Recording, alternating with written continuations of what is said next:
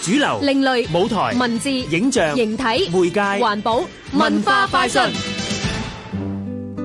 如果用一樣嘢嚟代表香港精神，你會諗到啲咩呢？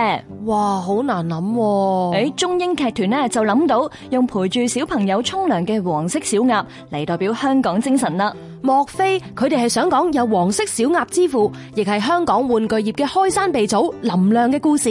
聰明，不如聽聽黃色小鴨呢個舞台劇嘅編劇，亦係中英劇團教育及外展部駐團戲劇導師葉君博分享下最初點解會有呢個構思啦。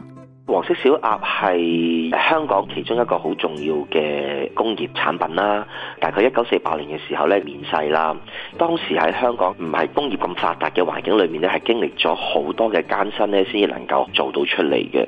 從而開展咗其中一個香港工業嘅其中一條好重要嘅脈絡。咁我哋嘅主人翁就係取材自真人真事啦，咁係林亮先生嘅故事。